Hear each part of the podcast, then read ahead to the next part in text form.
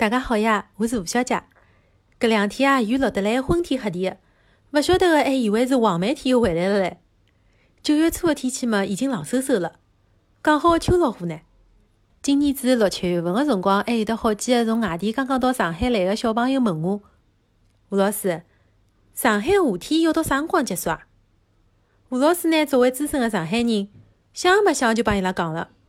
基本上八月初到中旬的辰光，也就是立秋之后。夜里向就没介热了，白天呢还是会得老热的，一直也会得到国庆节，整个九月份一般性侪蛮热的，会得有秋老虎，好伐？搿记十算唻。今年子的天气啊，也勿晓得是捉啥妖。八月底九月初嘛就降温了，搞得来我最近呢也勿晓得要穿啥物事出门比较好。短袖子、裙子嘛好像已经烫勿牢了，穿着外套伐，感觉也蛮热的。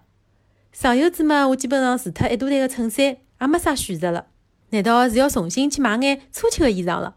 感觉啊，搿只季节等辣上海已经消失老长辰光了。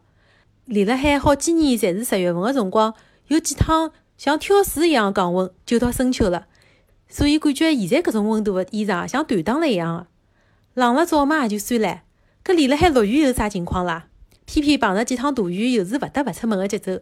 今朝中浪向又是被突然之间落大的雨搞得来心情一塌糊涂。本来去办签证嘛，也是开开心心的。出门前头啊，还出来歇歇太阳唻。不过啊，真个也就一歇歇。